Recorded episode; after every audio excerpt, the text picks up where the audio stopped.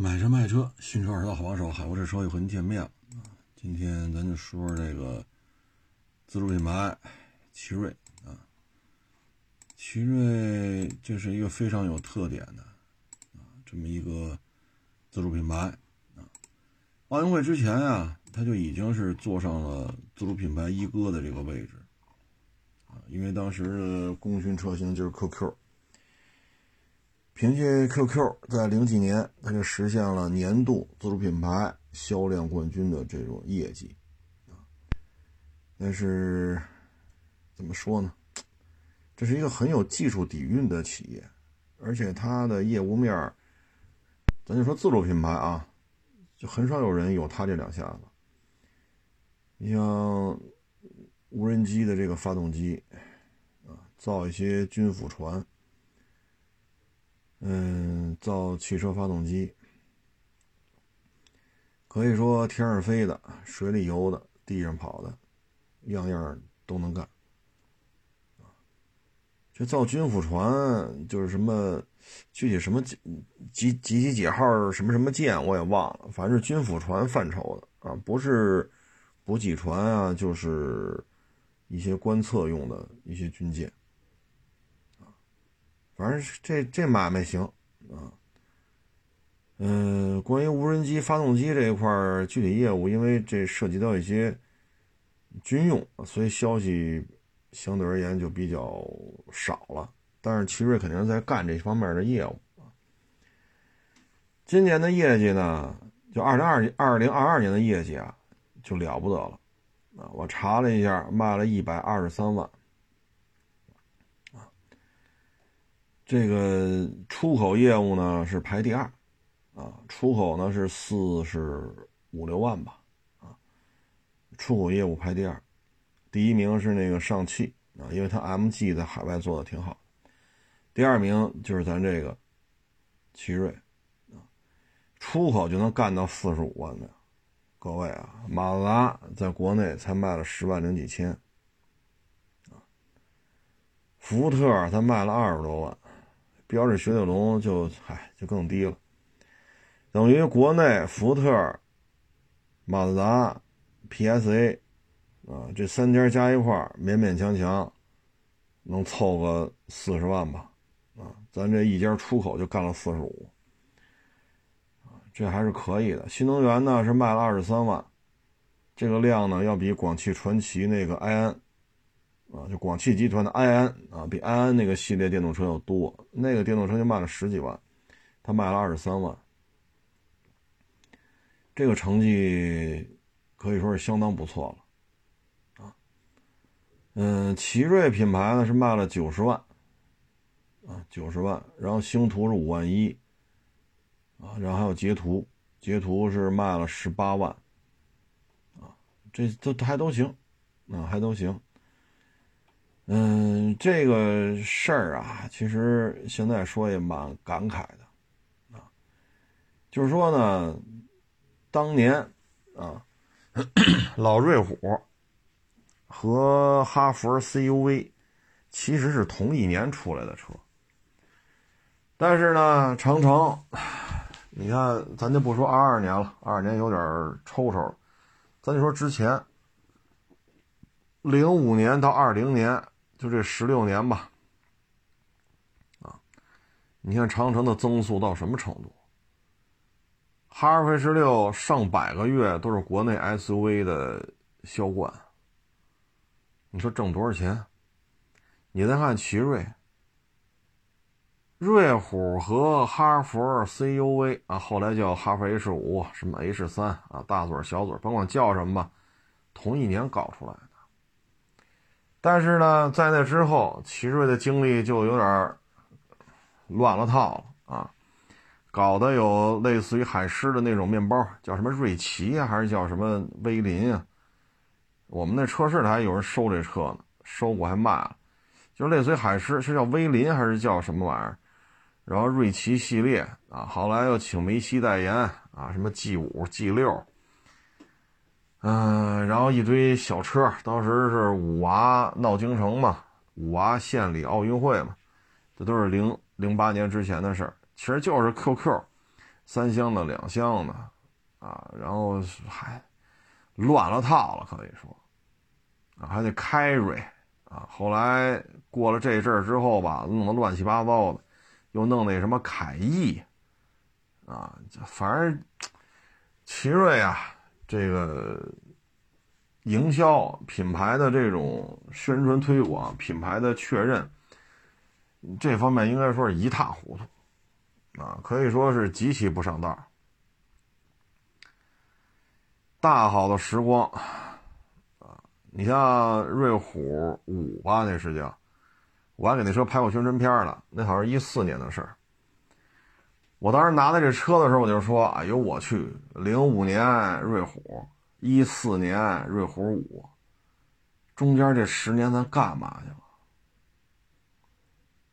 咱大好时光啊！”啊，你看那个奇瑞这尹老板都白发了，脑袋上都是白头发了，啊，那会儿弄奇云，对吧？从那个是台湾弄的生产线，西班牙弄的叫什么托雷多吧？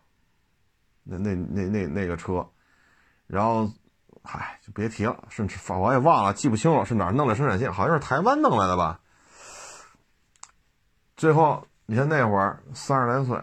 意气风发，啊，年轻小伙子，你再看现在，啊，满鬓白发，两鬓斑白，啊，你说零五年到一四年咱干嘛去了？啊，倒腾什么奇瑞 A 五、奇瑞 A 三，是吧？东方之子，你说弄这些弄来弄去，你就踏踏实实弄 SUV 呢？啊所以现在集中火力了，瑞虎七、瑞虎八、瑞虎九，瑞虎九还没上市呢啊，就是瑞虎七、瑞虎八，还有什么 Plus 这个那，然后弄星途又弄捷途，捷途走低端路线，星途走高端路线，瑞虎八走中端路线，高中低，哈，现在了不得了，啊，一百二十多万辆，长城比不了，东风日产比不了，啊。这成绩厉害了，哈哈，这可厉害了。所以你说，呃，零几年您就是自主品牌一哥，你现在二三年您又卖一百二十三万辆，这中间走的弯路太多。当然了，确实也有成绩啊。军富船，你长城牛对吧？坦克三百、五百，哈弗飞车，你造一军富船造不了啊。你说比亚迪牛，你造一军富船造不了。长安，对吧？吉利，这弄不了这个啊。这玩意儿天上飞的，水里跑的，这这而且军工标准的，这不是民用标准，这更更严苛。这个用起来，所以呢，它这个业务面啊比较泛滥。比较泛滥的好处呢，就体现刚才说那个。飞机就无人机的军辅船、汽车，它确实它都有成绩，这咱不跟他争啊，这是客观存在。另外一个泛滥呢，就刚才说这些瑞奇啊、威林啊，是吧？什么凯凯翼是叫凯翼吗？还是凯捷来着？你弄一堆这个干什么？本身啊，咱当时我记得好像年销四十多万嘛，就坐上一哥的位置了。咱客观的讲，不论是零几年还是二几年。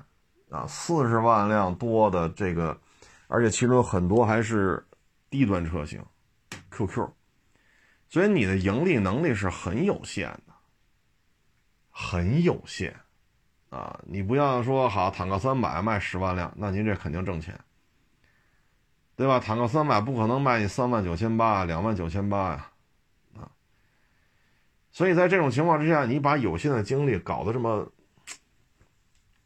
现在想明白了啊，但是现在呢，它还存在一个问题啊，我跟大家做一个分享吧，就是奇瑞的这个技术技术控啊，我跟我跟大家分享一下啊，这个就是 1.6T 啊，1.6T，嗯，这 1.6T 呢，我查到的啊，奇瑞品牌、捷途品牌、星途品牌啊，咱就不说长宽高多少钱几个气囊了，咱就说 1.6T。这个呢是四勾幺六 C、四勾幺六、四勾幺六 B，仅仅是一点六 T 就分出这么多种来，啊，这个我也不知道它它这个就是确实有有底子啊，但是搞出这么多发动机来，全是一点六，然后你还别嫌这乱，还有一点五，你要弄一点五，这事儿就更乱了啊！就是咱们就这个劲头子呀，真是，哎呀，这个咱咱是呃不服都不行。啊，不服都不行，这这确实是有有点不一样的地方啊。然后你看它这个发动机啊，装的还特别乱，有些瑞虎，比如瑞虎七的 1.6T 和捷途 X70 的 1.6T 都是四勾幺六。啊，四勾幺六，但是呢，星途品牌呢就是四勾幺六 B 啊，这四勾幺六 B 呢就是动力参数有所提升。啊然后呢，它这个还有四勾幺六 C，你比如艾瑞泽，啊，所以咱这个就是怎么就一点六 T 弄这么多吗？就现在我就随随便便一查啊，我就查出三种来，啊，所以有时候看着这个，哎呀，这确实是有实力啊。你说弄完一点六 T 还要弄一点五 T，那咱也看不明白。说你你为什么又弄出一点五 T 来了呢？这个，这有时候我说这这不是资源的一个一个浪费吗？啊，所以它这个发动机它确实趁这个啊，这咱也不抬杠啊，它确实它也有这两把刷子啊。但是这个真的是，就是咱冒昧的问一句啊，真的有必要这么搞吗？然后这一点五 T 吧和一点六 T，嗯，这些车还都有，啊，就我查了一下，这些车还真是有一点六 T，你像捷途，啊，瑞虎七，啊，这些车就既有一点六 T，又有又有一点五 T，啊，包括星途也是，就是过于混乱了。这就这就往好了说呢，就是就是我们家趁啊，我们家趁这个，所以我就弄一堆啊。然后一点五 T 呢，它也分啊，它分四勾，呃，它分四 T 幺五 C 啊，还有其他的版本。所以我说，咱这个确实有两把刷子啊。我现在都搞不清楚到底有多少种发动机。这个呢，就需要把奇瑞。捷途、星途啊，所有的 1.6T 和所有 1.5T，一个一个的把型号都摘出来。但是恕我直言，没那精力啊。这也是它比较混乱的地方。还一个呢，就是说星图啊，这个凌云，嗯，瑞虎八和捷途啊，这捷途和瑞虎八价格又相似，差不了万把块钱。哎，所以这品牌品牌的。梳理啊，还是有一些问题的，但是现在呢，卖的好啊，啊，一百二十三万辆，出口第二名，新能源也没落下，也卖了二十三万辆，所以成绩好，这是吧？至于说奇瑞新的一年呢，我觉得主要就是质量的稳定性，啊，他老追求什么热效率啊，这个那个呀。就是追求热效率，这是以更大的动力输出加更低的油耗，这个没问题啊，没问题。但是呢，质量稳定性，因为投诉网上关于奇瑞的这个也不少啊，也不少。嗯，现在大规模出口呢是好事儿啊，因为咱们的产品性价比高啊。嗯，但是我也希望啊，就是做好售后服务。你像他那个奇瑞，那是凯捷还是凯翼来着？我微博上发过，但是我记不住了，是那个是阿联酋还是埃及？就是那个凯捷那小车。那你现在这个品牌现在又悄无声息了，那它海外这些售后谁管呀？对吧？就咱咱就问这个问题，就是呃叫凯翼，啊，这个是谁谁去管啊？嗯，现在呢，这个品牌呢也还有啊，我也查了一下，嗯，但是没有什么关注了啊，一年大概也就卖个三万来台啊，五款车，大概销量三万五左右，五款车，也就是每个车销量都不高。就是咱们海外这个售后一定得跟上，啊，还有一个呢，咱就不清楚啊，就是咱们这个奇瑞海外是怎么运作，啊，最好也是梳理清楚，啊，总而言之吧，就是过去倒腾那些车啊，什么威林啊、瑞奇呀，咱们我不清楚啊，海外是怎么对待这些车型的售后呢？希望奇瑞汽车集团吧。海外的时候把，售后这一块别出什么岔子啊！毕竟往大了说代表中国，往小了说就代表奇瑞啊。嗯，卖的越多，利润越高啊。当地经销商也愿意干啊。海外呢，咱也愿意投入更多的资金去建立更多的零配件库，建立更多的售后服务中心啊，这都是好事啊。所以新的一年呢，我相信奇瑞倒腾发动机这个是，嗯，没有人去质疑它这个能力，啊，嗯，新的一年吧，品控做好，新能源的这什么冰淇淋、大蚂蚁、小蚂蚁什么的，啊，包括现在又出什么新的了啊，这些电动汽车吧，啊，叫什么无界是吧？就这些。咱们把这车型啊做稳稳当点啊！你看人家五菱宏光 mini EV，一年四十万，我啥也不干，我就做这小车，就是做到四十万。包括特斯拉，我一年在国内生产的就俩车，Model 3、Model Y，加起来四十多万。我可以简化它的一些制造工艺，我可以形成规模经济，因为我产量高，四十多万两台车。我就可以跟你这无休止的打价格战，啊！之前咱们也分析了，魏小李单一车型销量最高的是理想 ONE，卖了将近八万辆，但是理想 ONE 停了。那你其他车型单一车型销量都没有做到七万多的，全都是三四万、四五万。那你单一车型做到三四万、四五万，你怎么跟两台车卖到四十多万的特斯拉去拼规模经济呢？对吧？所以，我我觉得奇瑞这个这些小车啊，叫什么大大蚂蚁、小蚂蚁，还是叫什么冰淇淋，具体我也记不住了。就是咱们最好也是给它摁住了，做一个主线。你看奇瑞从奇云、QQ 到现在，它放弃了多少名字？还能留到今儿的，可能也就是瑞虎吧。起家的奇云，起家的 QQ，说 QQ 说时代变了，那您这电车的时候怎么也没把 QQ 这个品牌传承下来，对吗？你电车时代也没把它传承下来啊，嗯，所以这个事儿吧，奇瑞这方面确实做的有很多值得提高的地方。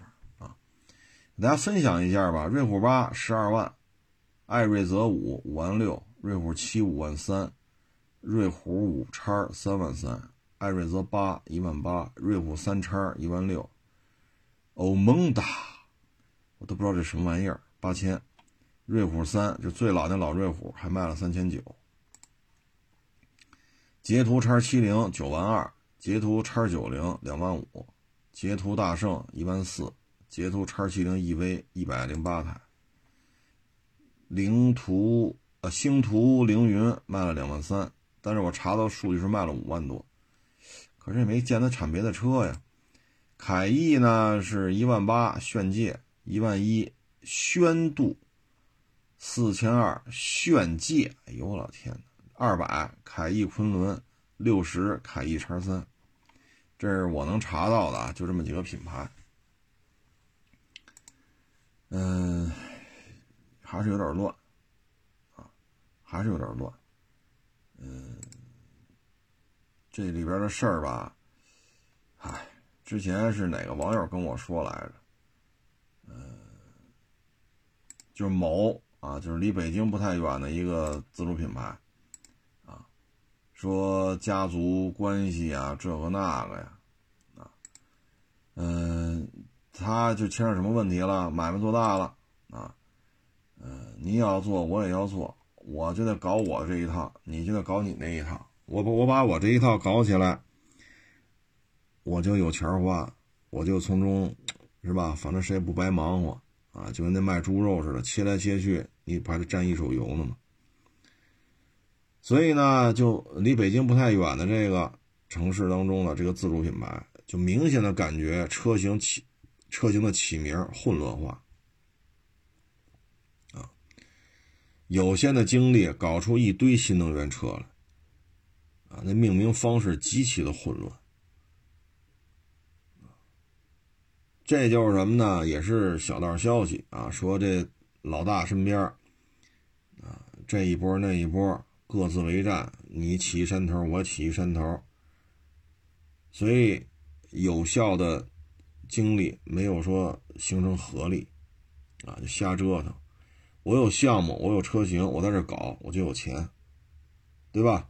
万一火了呢？不火，我也不白忙活。尤其你做到一定层级了。说一年一百万的底薪，啊，然后再加上 KPI 考核，这个那，那我在这混三年，对吧？研发，啊，画图纸、批模型，这个那个，然后弄，我在这混个三四年，我先挣几百万再说呀，对吧？我手里有这么多车型，我牵着一个，找谁设计啊？找谁采购啊？我也不白忙活。你查的再严，你也有查不着的时候，再说了，我就是一分钱不捞，我一年百万年薪，我跟这混个三四年，我是不是捞个好几百万呢？所以一旦企业做大了，底下的人是这么想的，那你这事儿就拎不清了。我们在自主品牌发展的过程当中，我们发现这种现象还是挺多的，啊，真是挺多的。咱不说离北京特近的那个城市的自主品牌了，咱就说这奇瑞、奇云还有吗？没有了。QQ EV 应该用这名字比较好吧？或者电 QQ，这个也放弃了。奇瑞 A 三、A 五、A 一、A 系列没有了。东方之子没有了。G 五、G 六没有了。当时那 G 六，我觉得都有点比 A 六的档次看着还要高，那现在也没有了。威威林、瑞奇，还这啥叫瑞林啊？嗯，这全没了。那凯翼倒还在，所以呢，就是咱们这企业做这种程度，对于这些事儿一定要格外的小心。但是有些时候买卖做太大了。当你这企业年销百万的时候，你手底下员工就上万人了，也加上外包的这些公关公司啊，是吧？然后这个一些外包的一些，那你这个直接间接的这个指着你开钱的这人，上万人就不止了，就得一两万人了。再包括配套于这个主机厂的轮胎供应商、玻璃供应商，啊，什么火花塞供应商。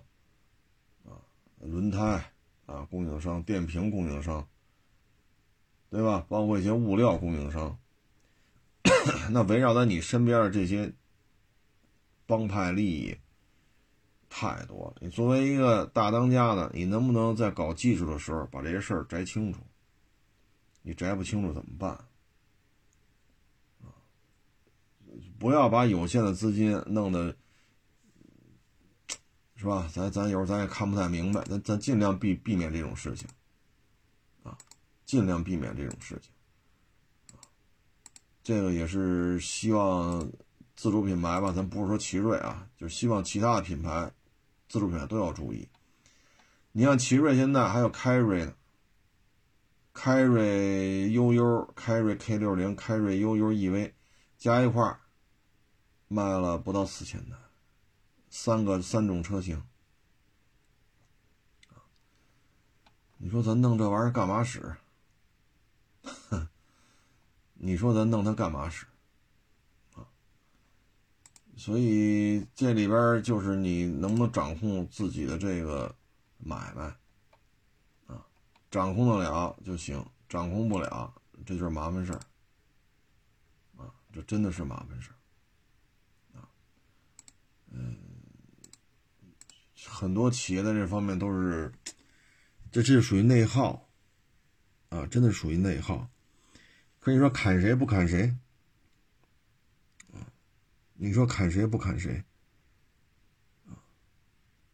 包括你海外，海外能不能形成一个团队，啊，就是所有的海外业务都由这一个团队，还是说你这个品牌的海外业务这个品牌做，那个品牌的业务那，现在咱海外业务怎么做的，咱也不太清楚，啊，所以我觉得。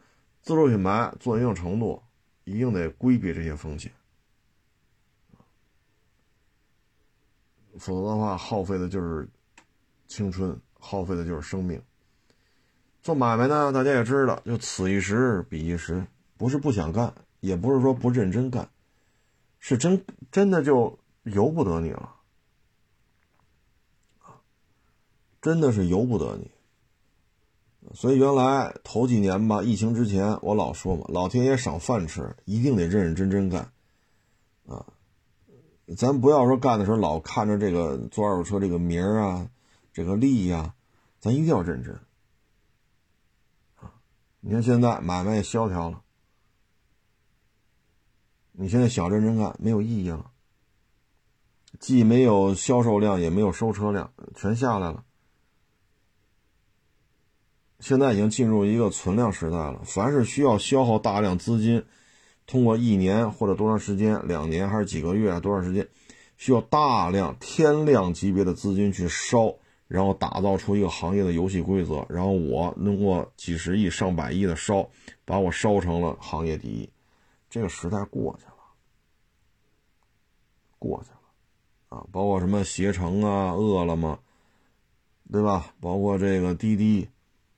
啊，呃，途虎啊，就这些，从这这种，现在你要再来一个，说你现在二三年来，咱融一百个亿，咱烧去，现在已经是存量了，没有这个市场空间了。所以，现在汽车行业也是一个存量，品牌会有越来越多的倒下去。啊，你看 PSA。马自达，啊，斯巴鲁，斯柯达，你说这些企业在国内混有什么意思吗？你像已经 say goodbye 的铃木、讴歌、雷诺，是不是？欧宝啊，已经有很多就不玩了，啊，包括那双龙，啊，克莱斯勒只玩进口了，不玩国产了。菲亚特也不玩了，所以现在是一个存量时代。存量时代，我觉得自主品牌就更要更要精简我到底要推出几个拳头产品，不需要说再拿试错来给自己找理由了。你卖给齐云的时候，那都是哪年的事儿啊？你卖克克的时候，都做到自主品牌一哥了，这现在二三年了。对吧？奇瑞的大当家的当年是一精神小伙，三十三十岁左右，意气风发，有才华，有知识储备，有能力，也愿意吃这份苦。那现在呢？两鬓斑白，也也到了退休不退休的这个年龄了。你现在不能再说我要试错，你再说这个没意思了。所以呢，就是千万要把这个集团的这个业务品牌啊，海外渠道一定要统一啊，要有一个规模经济。再一个呢，就是海外的车说不玩了，比如刚才说那凯瑞，比如当年的威林、瑞奇，那我们在海外的业务，奇瑞也要都接起来，不要说让人客户就放飞自我了。往大了说，损害中国的汽车的中国产品的形象；往小了说，是吧？也对于奇瑞的自己的经营也是不好的啊。当然了，这个海外怎么运作咱不太清楚啊，咱只是说预防性的提一些建议，说的不对呢就当没说啊。嗯，反正现在这种形式还是挺好的啊，挺好的。呃，也没想到啊，这么多年啊，咱们这个呃奇瑞吧也能有这么一个辉煌的业绩，这我还是挺高兴的。这是一个技术流派，它跟比亚迪有点像。比亚迪是电的，因为早先是倒倒腾手机电池的嘛，所以人家玩电出身，人家技术底蕴就体现在电车这一块。奇瑞呢，就是燃油发动机啊，天上飞的、水里游的、地上跑的，人确实也有业绩。玩的还挺大，这都是技术流派，但是技术流派呢，对于这种品牌形象的设定啊，一般来讲不太灵光啊，就是能干的不能说，能说的不能干。那白活也是一个本事啊，像有的自主品牌白活来白活去，好家伙，海外并购那么多，俩轮的、四个轮的全都干。那自主品牌也有这么能白活的，白活成了，白活回来这业绩很好啊。你说是学机械工程的，学电池的，学学内燃机的，学车辆工程的，哪个都不沾边哪个都不沾边啊，照相啊，冰箱啊，这和那，什么挣钱干什么，这就属于有敏锐的判断力，有良好的沟通能力，善于运作资源。那现在也做的很大呀。那咱们奇瑞这显然。就属于能干不能说的，但是还好这么多年，啊，安徽省也好，芜湖市也好，包括安徽省内吧，也是给了很多很多的支持，也是这期间也是几次磕磕绊绊，那现在终于是年销一百万以上了，啊，出口量是自主品就国内这企业海外出口量排第二，四十多万出口就四十多万。啊，所以奇瑞耗到今儿啊，能扛到今儿也是不容易，包括这期间还有股权的转让，这个那，啊，所以这个不是没有技术底蕴，它是有核心技术的，啊，这就是刚才说那个能干的不能说，能说的不能干，啊，反正干活嘛，包括我这个，啊，国企的、私企的、外企的，啊。这个自己干啊，像我也经历了这么多不同性质、不同氛围的这种职场，这个生活当中也是很常见的啊。多干多错，少干少错，不干没错，这种事情很很正常啊。包括你看，我原来在这媒体，你说做这个编导也好，导演也好，是摄像也好，是怎么着也好。这不就这样吗？你干的最多，你人品最差；你干的最多，你不是挣的最多的。你干的最多，你就在北京干吧，出差的活没有你的，一年出差一两次，人家一年出差二三十次，三四十次，一次出差少则五百，多则一千，人光车马费一年拿多少？你不是能干吗？你就干的多吧，一年安排一两次出差。就这一两次，还有一次没有车马费的，那最后你人品不好。你看人家汽车媒体，人家在办公室里边剪什么，拍那片子、剪那片子，你一看婚庆。我司接过这活吗？给人拍婚礼去，人家就干的少啊，挣的一样多，干的比我活少很多，人家可忙了。所以就是什么，人家干的少，人家没有没有什么错误，挣的反而比我多。为什么出差的活对吧？你干十个活人家干三个活你都不是都在北京干，人三个活全是出差，回来车马费两三千，你有吗？你没有，然后你苦哈哈的弄这么多，好干这么多活人家剪个婚礼呀，啊，剪个什么这个呃工厂的剪彩典礼呀，啊，你看这个是什么服装厂啊？啊，那个是什么什么什么厂？这他妈跟汽车有关系吗？人家就在这儿干，人挣的就是比你多。为什么呢？上工了呀。我们的领导不光是小三儿养着，底下的人干着私活，私活他要提成。你说人家干的少，人没错啊，我干的多，我傻逼呀。所以这个事情是很常见的，啊，职场当中这种事情是很常见的，啊，所以你买卖做大了，就有那好拍马屁的，就哄着你聊的，跟你聊的美滋滋的，哎，他谋个一官半职，拿个高薪，那能干的不能说呀，你作为大领导 number one，你听不见这些人说话呀。就有人察言观色盯着你啊！你这怎么弄？你说你怎么弄这个？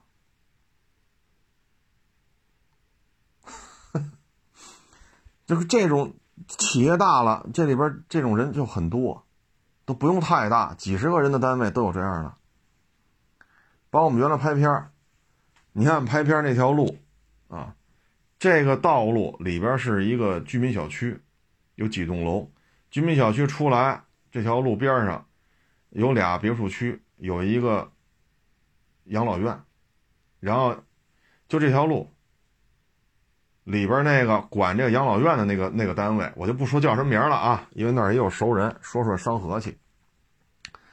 就那个单位的一个管事儿，谁让你搁那开车的？我说这不是社会道路吗？我说那开车怎么了？不让我开。我说我怎么不能在这开？你是不是拍片了？我说我拍片了，怎么了？我拍几张定妆照有什么问题吗？你这居民小区啊，不让拍。我说您是物业？不是，我是什么什么局的？这不管着那养老院吗？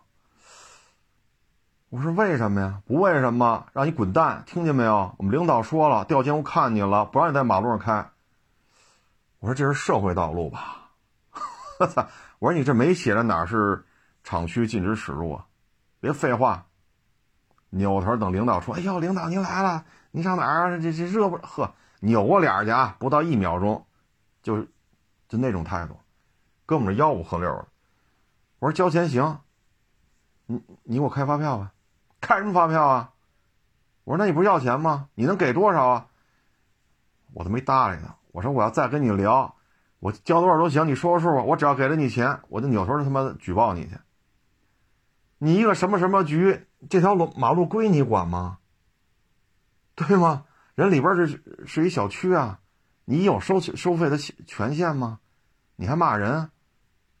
你还有编制的人？你有编制，你你你考上这个编制时候就教你骂大街了是吗？这种人很多。你看单位领导也说扭头，哎呦，领导来了，我也开车门去，这那，就不给加油的吸。这种人很多，啊，很多。所以你说，做成年销一百万了，你身边这种人少不了。自古以来就是能干的不能说，能说的不能干。你像咱这个不送礼，不拍马屁。也不知道下了班请领导吃个饭，也不知道给领导说孩子是吧？领导那孩子买点什么，咱也不会，对吧？说春节上领导家，说人家小孩也上学了，给人买点什么，买根好钢笔，是吧？还是买个比较贵的什么小夹克啊什么，咱咱也不会。那你就挨整吧，对吧？领导要养小三儿，我又不出钱，我他妈也傻逼，我就杠头，我一分钱不出。我还跟人家，我还瞧不上，我还瞧不起你，我都让领导看着我瞧不起你。你他妈业务能力不行，你还他妈的吃荤腥，还他妈让我们出钱供着你去吃荤腥，那人能不整我吗？那这产能最高的是谁呀？你可以把那产能最高的名字把我名字划了呀，你又不敢，所以你干的累吧？你干的多又挨整，最后说你人品不好。我是上班捡婚礼了，我还是上班捡开业典礼了呀？我还是养小三儿了，我还是克扣谁的费用了，我还是上点供啊！新来的不上供，怎么怎么着你？啊！你要一年给你安排二十次出差，你车马费拿那么多，你分我多少？我也没干这事儿啊！最后我人品不好，干这事儿的人品都好着呢。所以企业做大了就是这样，你身边总有这种人，一旦你听成他的了，你弄一个品牌，他弄一个品牌，尤其是离北京特别近那个那个城市的那个自主品牌，你看看去年弄这新能源车弄得多他妈乱，哪个都没做起来，走量的车砍掉，弄这不走量的，你这不是有病吗？续航四百多公里的车卖二十万，你要干嘛呀？人家续航四百四百多公里的人就卖十十小几十万出头，你为什么要卖到二十万呢？后来说续航里程四百多四五百，续航公里五百也不能卖到二十万呢。我就这么干了，那最后市场就是不认，耗费了谁呀？那其中谁又挣着钱了？对吧？有些事咱不往下说了，因为原来。我也在这种研发机构那院子里，我也待过一年。所以，对于这车为什么拼了命要立项，我多多少少也有所耳闻。我待那一年就看见他立项了，看见他开始动这车了，开始做了。我也看见这些换车呀，说越换越高级，呃，百万豪车也开上。我我也多多少少，因为在一院子里面一个食堂吃饭，多多少少也也知道点啊，也跟他们手底下这小伙子也聊天大概其也知道怎么回事所以千万千万把这事要梳理清楚，真是得梳理清楚啊！自己干就是自己干，因为花的都是自己的钱啊！只要不是自己干，就不是这样啊！就想怎么往自己兜里捞钱啊，他就不是这样。所以企业做大了，这种问题啊少不了，少不了。啊，你看过去这几年，这些国企也好，民企也好，这些多少高管都被弄进去了。啊，不是说就国企你你有职务犯罪什么，不是，民企也有。啊，所以这就是职场，职场就是这样。你干的越多，给你活越多，给你活的越多，你钱还还挣不着。这到哪儿都有这种现象，啊，所以呢，咱们说这个呢，就是希望这些自主品牌吧，啊，不论您是呃国有性质的还是民有性质，民民民企的还是国企的，就对于这些问题一定要梳理清楚。否则的话，身边真有这么一帮人围着你，你天天身边全是这种倍儿能说不能干，你这企业好不了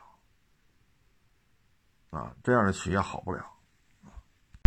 你包括这个企业做大了，很多形式上的东西真的没有必要。但是咱们现在一些民企当中，对这种形式上的东西特别看重。我给大家分享一新闻啊，这可不是今年的事儿，二零一九年。西安电子科技大学一些学生饭卡当中突然多了几百块钱，然后呢，这个学生呢去去食堂买饭去，哎，怎么多这么多钱呀？这这可是充错了吧？然后找那个充饭卡的，找人食堂的，说你把我这几百块钱扣走吧，这不是我充的，我昨天来还是几十呢，怎么今天多这么多呀？这不是我的钱，你把它扣出来吧。谁要说你充错了，你跟他说，把这钱还给人家。然后呢，充饭卡呢就把这钱给他消了，然后记录下来了。到时候这几百块钱就摆在这儿，就挂账，相当于先把它挂起来。谁要是说充错了，是吧？或者系统有什么问题，说就是这个金额，再去找把这钱还给人就完了。结果呢，第二天一来又多好几百，哎，这怎么回事？后来这些学生就好多学生都出这问题了，就找学校反映去了，说不能这样啊，平白无故多钱了呀。后来学校说了。这个是什么呢？人家用大数据分析，凡是每月在食堂吃饭六十次以上，每次吃饭消费平均啊低于八块钱的学生，低于八块钱，就平均下来啊，比如你吃三顿、吃两顿都行，但是三十天之内，不三十天一个自然月嘛，三十天之内吃不低于六十次。每次平均消费低于八元的学校直接给你打钱。为什么？这都是穷人家的孩子。你要真有钱的，说他也不怎么吃啊，他可能就吃个早点。他是顿顿在这吃吗？他有钱，对吧？可能就早餐来碗粥，吃俩包子，那可能到不了八块。大学里的饭并不贵，那他一个月吃不了六十次啊。他可能西餐厅吃三十次，法餐、泰餐、意大利餐他可能吃三十次，人早餐可能就吃几次，午餐、晚餐在学校可能也吃不到十次。人就找这个天天在学食堂里吃，因为食堂的饭就是比外边便宜，而且干净卫生。人学生不点外卖，人就在学校里吃，这一看就是穷人家的孩子，那学校直接给打钱。好，这学生一看，这不这怎么回事？又要求把钱删了，删完了，但是后台系统一看，哎，怎么钱又没了？再打，打了几次，学生不干了，找学校来了，说这钱怎么老多呀？这肯定出问题了呀！你看见没有？这都是好孩子，人家没说 花这个。莫名其妙就得来的钱，最后学校这才说了，就是给你们的。大数据分析，我们也不去你家里调查去，犯不上。几百块钱的奖励，你再去他们老家调，你都不够火车票钱。但是现在呢，要形式上的东西，啊，唉，所以有些时候吧，企业但凡有点规模，就总有这样的人。啊最后呢，就是能干活的受排挤、受打压、受受挤兑，啊，会聊天的、会上供的、会请吃请喝送东西的，人家就得了势了，啊，所以这个大的企业也是这样，小的企业也是这样，啊，这个这怎么说呢？反正我觉得，希望这些民企啊、国企啊这些自主品牌，在这些方面一定要管控好。这样的话，才能把有限的精力，啊，有限的资源，啊，给给这个企业是吧？真是好钢使在刀刃上，啊！那天说那电视剧啊，有网友跟我说了，这叫《燕赵刑警》，对对对，没错没错啊，不是什么燕京警示，我这记记岔了，就顾着看了啊，没记住叫什么名儿。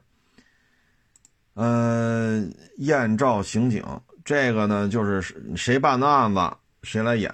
呃，当然那坏人那就是演员了啊。呃，坏人得让演员来演了，因为坏人就他那些案子那基本上都崩了啊。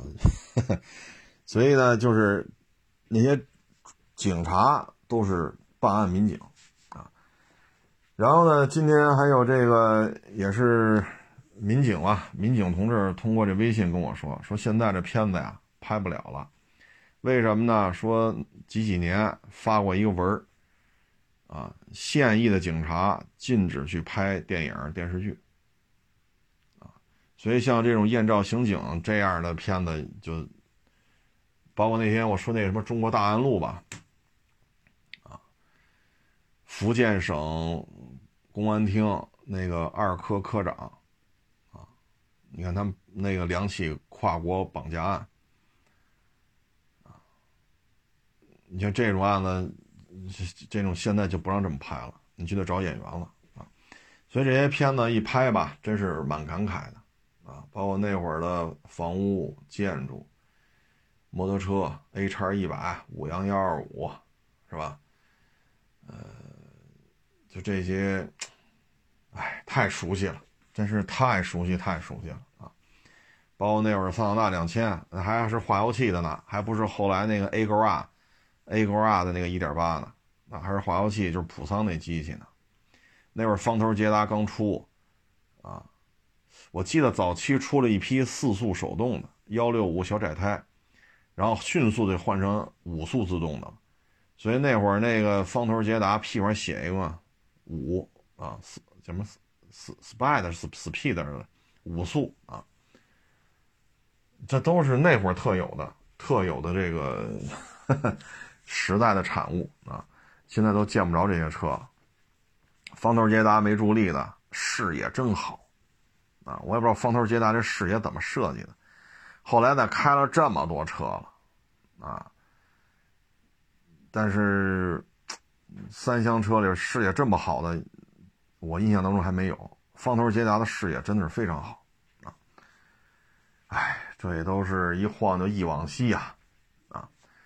但是呢，我觉得是这样啊，嗯，人呐还是得愿意学习，啊，愿意学习，啊，这个愿意干，执着，啊，你才能够生存下来。你包括早先那个，哈，就把大领导是吧，大老板哄得一愣一愣的，那您干不了啊。包括我们去提车去，哈，一路上跟我们说的天花乱坠。我当时开一什么车呀？我当时开凯雷德吧，好像是，啊，一路上这那那这，我说那您开吧，提什么车我也忘了。打开车门一看，哟，开不了。我说这车怎么开不了？找公安公司去。不不不不，你看看，你看看，哟，我一拉开车门，哦，手动挡的啊，合着合着您。这一路上跟我这说这么说这么多，合着您开不了手动挡那就那就咱来吧，是吧？那就咱来吧。包括去老庄沟，啊，这路我熟啊。老庄沟你要这么开那么开那么开这么开，我当年怎么？我说那行行，那那您您您您您前面带路，好，围着这儿绕来绕去，不知道老庄沟在哪儿。我操！我说行。啊行行行，成，成成成，我说那我就往里开吧，顺着往里开就是啊。那你说咱这么干了，咱是不是招人烦呀？那我这智商我也不知道怎么说好。你把这事儿说那么大，那我们就不能原因了。你要是领导，我们只能听着了。到那儿你又找不着，那我得拍片儿啊，考核考核我不考核你啊，是你考核我的权利，我没有考核你的，因为你是领导啊。那就往里开吧，那往里开，这脸往哪放？那你说这事儿跟我有什么关系啊？那我不往里开，是不是你还得考核我呀？你到坡里一看，这么陡，谁也不敢上，蹭蹭蹭蹭全下车了，就我一人开上去了，还问我呢，你有什么事儿要交代吗？我操！我说不至于吧，死不了，操，自己开上去，自己开去了。但人家觉得不舒服啊，人觉得你威胁到他了，那你就挨整吧。那这事儿你说是我犯的错吗？那是您自己把话说这么大呀。所以有些事儿，嗨，唉，这都是忆往昔啊。得罪人就是无意当中你都得罪了，啊，无意当中你把人得罪了，你就等着挨收拾吧。因为你让人下不来台了。但问题是我没许这愿呀，是你说要带着我们去的。你说那那我不能说那跟着您开呗，绕来绕去左边右边就哈着。唉，所以有些时候吧，职场啊太累啊，所以你说在这单位里边。这人呐就是这样，能管得了人的，他能当头；能干得了事儿的，只能干事儿。啊，这个是规律，哈哈，这是规律。有些人是帅才，有些人是将才。将才就是领了一帮弟兄冲打，帅才就是管理这几个干活的。你看李云龙。能打吧？长征的时候就给贬到马夫去了。长征的时候就是团级干部，给贬到马夫，能打吧？好，最后好上万人的队伍都带出来，那是团长。你这当个他妈当个师长都富裕。那最后呢？那本小说你看看后半截，《亮剑》只拍了那本小说的前半截，你看看受完少将军衔之后那二三十年，你看李云龙什么下场？啊包括现在的生活当中也是，有些人只能干活，有些人就得管事儿。啊，如果心术正，这个单位还可以往上走；如果心术不正，招了一帮沾亲带故的，这是我同学，那是我亲戚，那是我邻居家的孩子，好，全给弄来了，这也不会干，那也不会干，没事啊，这不叫事儿啊。捡婚庆、拍婚庆啊，捡什么服装厂开业典礼，什么大酒楼开业典，这他妈跟我们有什么关系？人都干着呢，活干的好着呢，那这样的企业能好吗？这样的企业能好吗？啊，所以呢，就是也是因小见大吧，咱也是也是希望吧，不论是比亚迪、奇瑞、吉利、长城，是吧？呃，还有其他的这些这这个自主品牌啊，不论是民企、国企啊，在做大做强的过程当中。啊，战略方向的判断，啊，不仅仅体现在动力系统的迭代更新，它还体现在品牌的运作，啊，它还体现在你这个怎么能降低成本？就刚才说的，1.6T、1.5T，哩哩啦啦就随便这么一搜，五六款发动机，就1.5、1.6，就这两个排量啊，就往前倒三年，就能倒出五六款发动机来，这不牵扯研发成本吗？你这后勤保障的，是不是得培训好几遍呢？您说呢？所以这些弄到最后都，这咱能不能简化一点？啊，简化一点。再一个，自主品牌经常犯一个错误呢，就是好不容易捧起一车来，迅速就没了。啊，你包括当年的宝骏五六零，火不火？能跟哈弗 H 六掰腕吗？现在还有这车吗？从上市到消亡三四年的功夫，那你说这怎么算呀？这哈弗 H 六这不好那不好，那现在还有呢？你现在去长城四 S 店，哈弗 H 六它有啊，高中低配这个那人有啊。从一零年卖到二三年了，人卖了十三年，这哈弗 H 六没断，而且几百万辆的保有量，你瞧瞧这。你说宝骏五六零这这怎么算呀？这事儿，您说呢？你说奇瑞 QQ 你直接改成电动化，那五菱宏光 mini EV 又是怎么弄出来的呢？怎么人家就这么个小屁车，一台车挣几百，人能做到四十万辆？所以有些形式上的东西应该把它剔除掉。一些有歪心思的人，在如果大领导身边有这么一群人，也应该把它剔除掉。应该是扶持干事儿的，啊，扶持干事儿的。包括我前两天看了一个采访，就是咱们国家一个院士做那高空台总设计师。高空台总设计师呢，就是一个航空发动机要去做什么什么什么实验。当时五个常任理事国只有中国没有。如果咱们要搞那个歼七，当时是歼七歼八。说一些新的发动机是涡喷十三，什么涡喷十四啊？你做这个没法做，只能拿到俄罗斯啊，当时叫前苏联啊，八几年的事，七几年的事，就前苏联啊、英国、法国让人家去高空台去测试，但是你发动机性能参数全部外泄了。后来他就搞，搞完之后呢，在跨音速的过程当中，这个高空高空台发生震颤。当时就害怕了，说你要再加油门，会不会高空高空台就废了？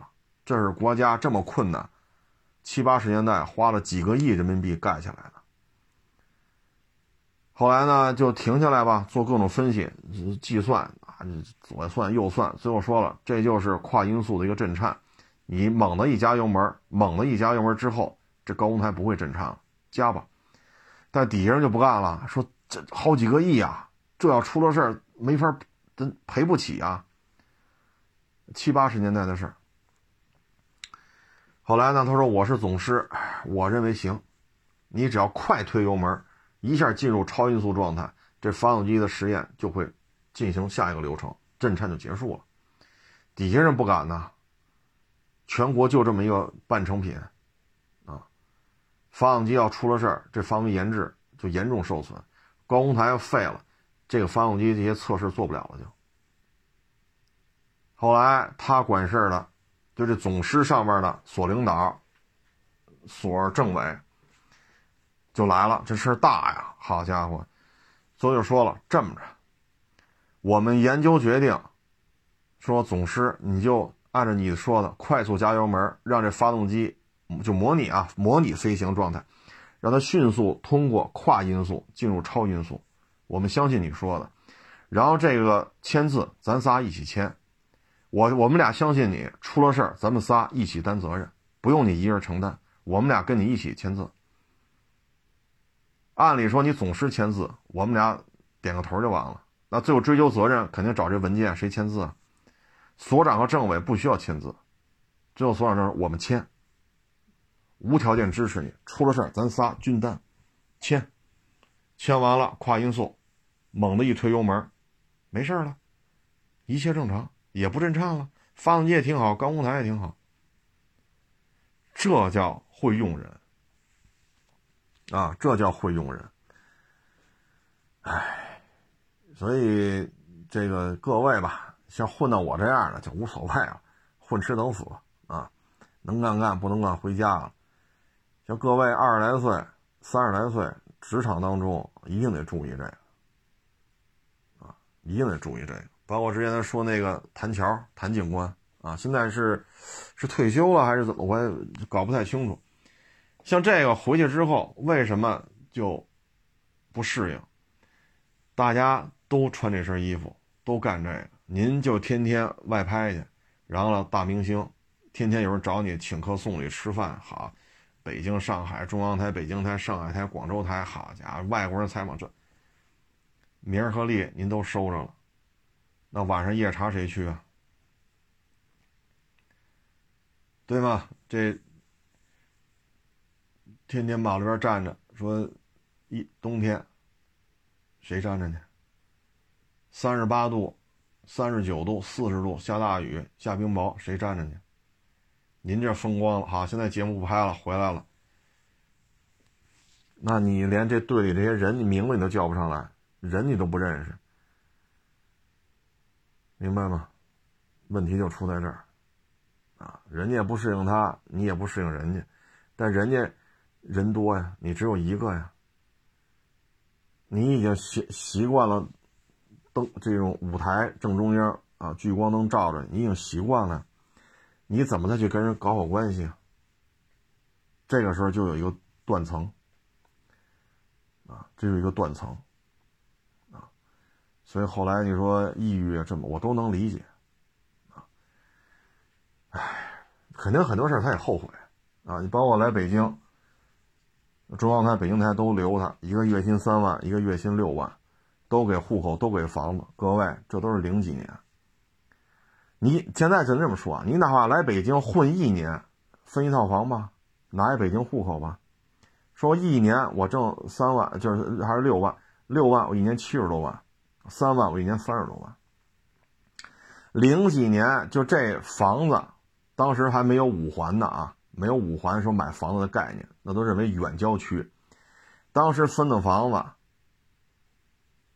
方庄，啊，要么海淀军博那一片，要么就方庄那一片，你你可以查查现在这房子都多少钱。你当时要说，我既然已经到这种程度了，就别再回去了，你就蹦出来就完了。咱就这么说，这个北京户口，北京一套房，你就是混一年，说弄几十万，几十万再买一套也没问题。当时零几年房子还没那么贵，啊，零七年那会儿，这奥运会之前吧，像就石景山为例，地铁边上小两居，四十万一套，一百平米的新房，几十万一套。那以他这收入，在北京混两年，没问题吧？以他这个主持节目，混两年买一套，分一套，落一北京户口。你现在，所以他说抑郁什么，我觉得特能理解。这就是人生的跌宕起伏，我特别能理解啊。说现在又开始拍视频节目了，又能保持一个比较欢乐的一个状态，我觉得也挺不容易的。走出来，这只能靠他自己，咱们劝劝不了啊。想明白就行了，只能说想明白就行。你要换了我，曾经有这种机会我没抓住，那我现在我也后悔，我也得抑郁，是不是？所以这有些时候还是得执着啊，勤奋，你要干就得认认真真干，啊，说能再上一台阶就上一台阶说上不去了，那就就得就只能是搞好关系呗。啊，说不适应，不适应也得适应啊，你也在红绿灯那站着去，啊，晚上说查这个查那，你也得去马路边查去。那只能是这样了，让实际行动让他让人觉得你不是个享受特殊待遇的人，大家都一样。对吧？说现在这个数九寒冬，你也马路边站着去，三十八九度、四十度，下冰雹、下大雨，你也马路边站着去，你只能这样。但有些时候，嗨，看完之后我特能理解，特别能理解，啊，哎，也行了。他当年拍的片子，现在看看也挺有意思。哈 哈我看他有时候还一个回访，当年片子里拍那些人。啊，现在也回访去看看，啊，有的过得还都挺好的，啊，哎，人这一辈子嘛，这就属于活得比较精彩了。为什么呢？像谭四儿这样的属于大起大落，啊，这就属于活得比较精彩了。嗯，从这个角度讲，嗯，活得也蛮充实的，行了，不多聊了啊，希望咱们的自主品牌呢都能够，呃，聚拢一批精兵强将。啊，希望咱们的企业越做越大的同时呢，也能减少这种，呃，怎么说呢？不懂装懂，啊，影响企业的发展，在这种竞争格外激烈的中国车市也好，海外市场也好，都能够取得比较好的成绩啊！这也是祝愿所有的自主品牌啊。行了，不多聊了，谢谢大家支持，谢谢捧场，欢迎关注我新浪微博“海阔试车手”。